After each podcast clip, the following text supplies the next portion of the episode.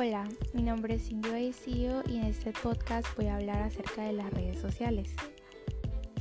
Más adelante en este mismo podcast hablaré acerca de mi experiencia como usuaria, lo bueno, lo malo, la adicción a las redes sociales y en general su definición. Bueno, una pequeña introducción para el podcast sería decir qué son las redes sociales.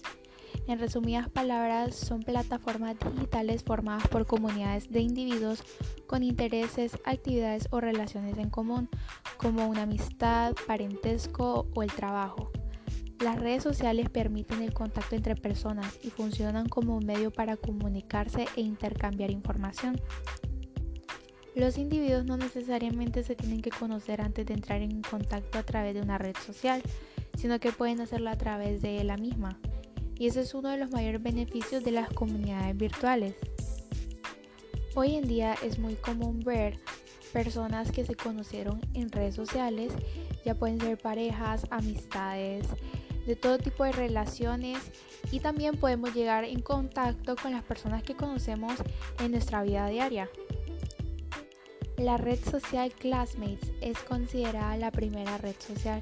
Fue creada en 1995 por un estadounidense esta red social buscaba conectar de manera virtual a ex compañeros de colegio y universidad. Como proyecto fue muy exitoso y comenzaron a aparecer nuevas redes sociales cuyo fin era reunir amigos y conocidos. Como anteriormente dije, eh, más adelante de ahí empezaron a surgir muchísimas más redes sociales. Como en el 2003 empezó, surgió la red social Friendster y en el 2003 también se creó LinkedIn, la red social laboral para buscar, recomendar u ofrecer un trabajo. Ante la popularidad de Friendster, también en 2003 surgió MySpace. Esta red se dedicaba especialmente a la música y tecnología y ya para el 2009 era la red social con mayor tráfico de usuarios.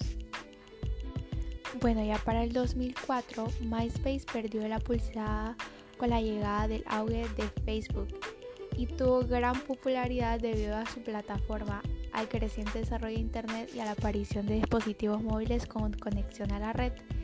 De hecho, en la primera década del siglo XXI surgieron algunas de las redes sociales con mayor cantidad de usuarios. Bueno, de aquí en adelante solo estamos hablando de ya las redes sociales que usamos hasta los días de hoy. Eh, como en el 2005 cuando surgió YouTube, que son todos los videos que pues todos nosotros seguimos viendo hasta el día de hoy, ¿verdad? Que ya en el 2006 fue adquirida por Google y en ese mismo año del 2006 apareció Twitter, que es la red social de microblogging. En el 2010 luego se creó Instagram que nos permite compartir videos y fotos. Luego Pinterest que permite a los usuarios crear tableros personajes con imágenes, escritos y videos. La red social más eh, nueva en la plataforma sería la red social de TikTok que apareció desde el 2018 y ahí básicamente la gente hace bailes y crea contenido.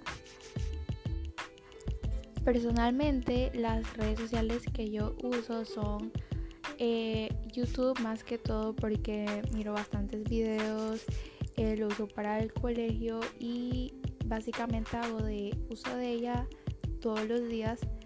También hago mucho uso de Facebook, pero la red social que más hago uso y que uso cada momento de cada día sería Instagram y personalmente pienso que muchos jóvenes están en la misma posición y creo que sí es la más famosa entre todas. Pienso que Facebook se ha llegado a perder popularidad eh, a través de los años.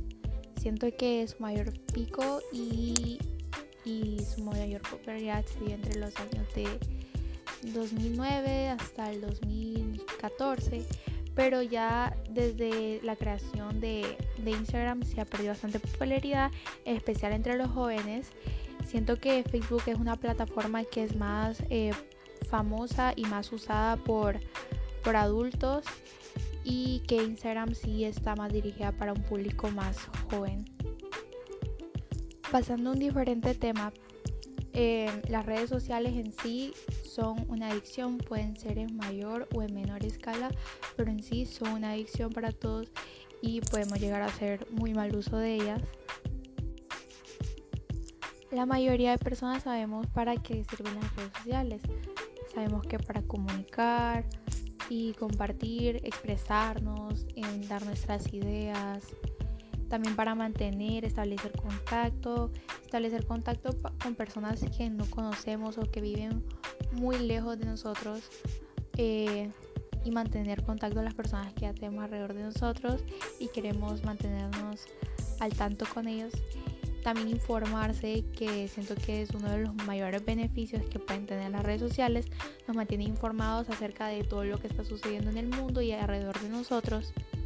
Em, entretenimiento simplemente por, por gusto y funciona como una gran fuente de entretenimiento y extensión. También para vender o comprar y muchas redes sociales se han erigido como canales para la compra y venta de servicios. Y plataformas como Instagram o Facebook, el usuario puede seguir a negocios, comercios, o trabajadores independientes que sean de su agrado y establecer una relación con ellos comercialmente. Vaya que en varias personas se produce una adicción hacia las redes sociales porque estamos tan acostumbrados a tenerlas en nuestra vida diaria y tenerlas tan al alcance de nuestra mano que cuando no las tenemos sentimos hasta como ese vacío o sentimos que algo está mal o tenemos una reacción hasta negativa a lo que está pasando.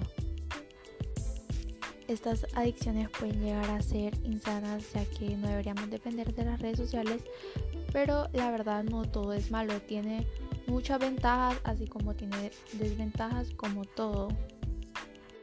Aunque todo deberíamos ser capaz de sobrevivir aunque sea un día sin redes sociales, para interactuar más con, el mundo que nos rodea y, básicamente con todo lo que nos rodea. Bueno, algunas de las ventajas que tienen las redes sociales es que son inmediatas, eh, que significa que funcionan en tiempo real. O sea, estamos haciendo una videollamada con nuestros amigos, le enviamos un video, una imagen, información, una opinión, un mensaje. Todo es en tiempo real y las personas a las que se los mandamos eh, contestan también en tiempo real y todo es muy instantáneo. Entre los aspectos negativos de las redes sociales estaría el ciberacoso, el grooming, las fake news, que sería toda la información falsa o sin chequear que circula gracias a información que hay en la internet, el acceso indiscriminado a contenidos insensibles, el abuso en el uso de las redes sociales, que básicamente sería todo lo anteriormente eh, dicho, que es el uso incorrecto que todas las personas les hacen a las redes sociales. Las redes sociales sí tienen aspectos negativos y positivos, pero lo que sí sabemos es que vinieron para quedarse, así que hay que saber hacer un buen uso de ellas en cualquier aspecto.